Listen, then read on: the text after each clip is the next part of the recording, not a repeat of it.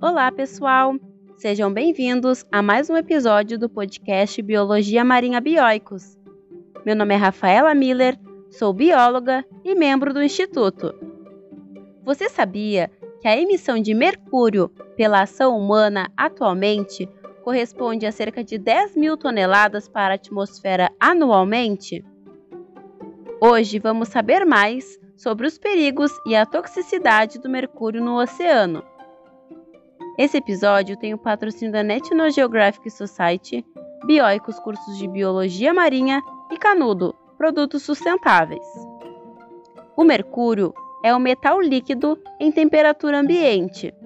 Essa substância assume um papel alarmante quanto à poluição ambiental, uma vez que ao entrar em contato com a água, ele altera sua fórmula química, quando o íon mercúrio encontra um radical metil CH3 presente no oceano, ele gera o metilmercúrio, uma neurotoxina, por meio do processo de metilação. O metilmercúrio é extremamente tóxico aos organismos e possui um grande potencial de biomagnificação, acúmulo progressivo de substâncias de um nível trófico para o outro ao longo da cadeia alimentar contaminando todos os níveis da teia trófica marinha. Os solos de floresta são considerados os maiores reservatórios de mercúrio do mundo.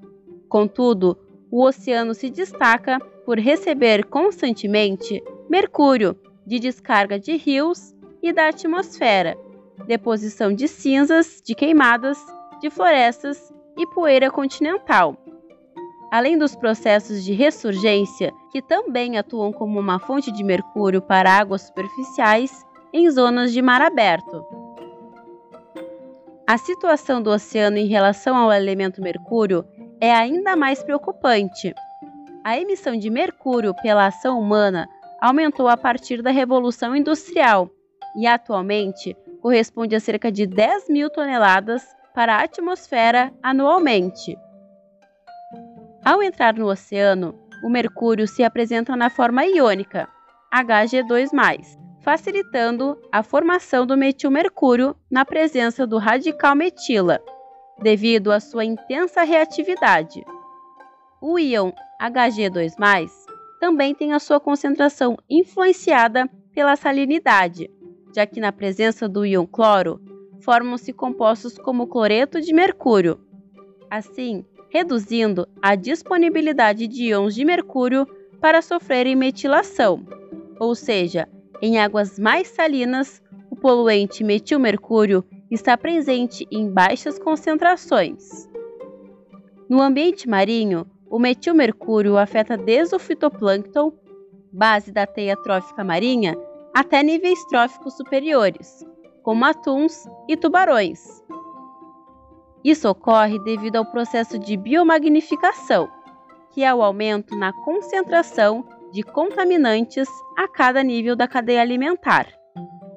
Dessa forma, organismos menores, como o fitoplâncton, por exemplo, ingerem o metilmercúrio e acabam passando para os consumidores primários, como o zooplâncton.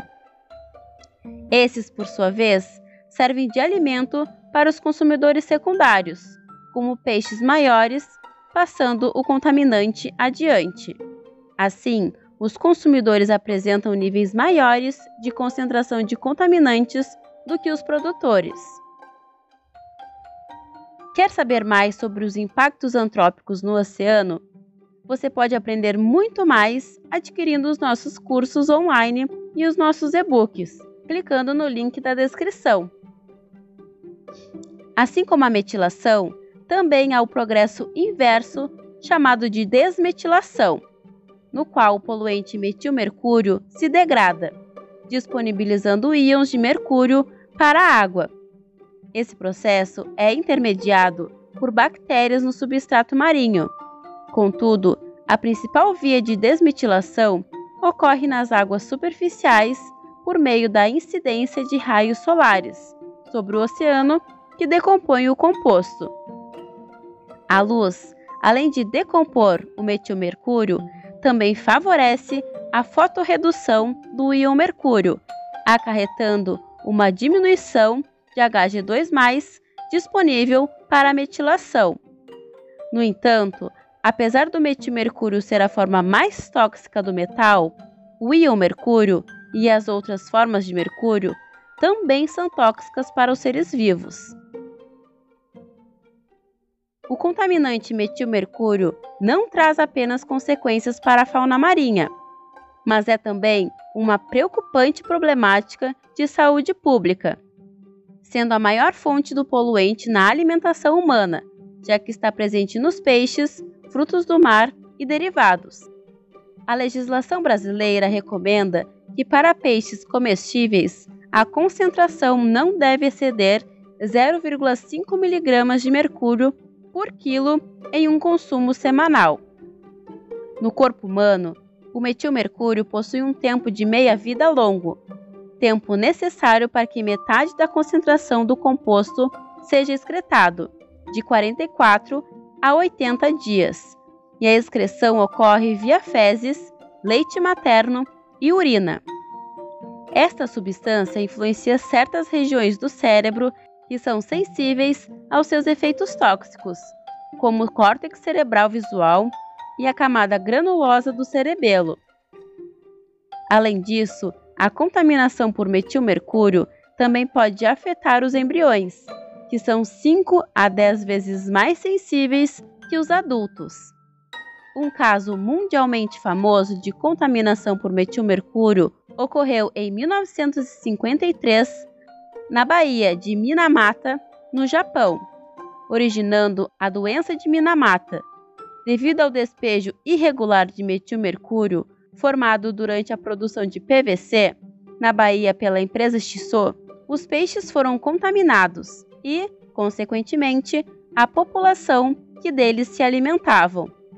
No total, 12.127 pessoas apresentaram a doença, com um total de 1.043 mortes, além de apresentarem sintomas como desordem no sistema nervoso central, gerando convulsões, falhas na coordenação motora, fala, visão e audição. Atualmente, há cerca de três vítimas da doença que ainda sofrem com sequelas. Já na fauna marinha da Baía de Minamata, os níveis de mercúrio foram elevados, principalmente em organismos bentônicos e filtradores. O cenário global futuro para o composto tóxico do mercúrio é alarmante. Aproximadamente 2% do fluxo de mercúrio no ecossistema passa pelo processo de metilação por ano, e as taxas de metilação devem aumentar devido ao aquecimento global e à acidificação nas águas do mar. Além disso, as zonas de ressurgência, que atuam como fonte de mercúrio em áreas oceânicas, são influenciadas por mudanças climáticas que podem deixá-las mais intensas, agravando dessa forma a concentração de mercúrio por toda a coluna da água. Portanto, a problemática do metilmercúrio possui uma ligação intrínseca com a intensidade das mudanças climáticas, mas podem ser mitigadas por uma fiscalização eficaz das principais fontes terrestres de mercúrio, queimadas de florestas e descargas de rios. Então, gostou desse episódio e quer saber mais? Esse podcast foi baseado em um artigo publicado na nossa revista Biologia Marinha de Divulgação Científica do Instituto Bioicos, de autoria de João Antônio Veloso, Fernanda Cabral Jerônimo Aline Pereira Costa, Rafaela Duarte Silveira e Douglas Peiró.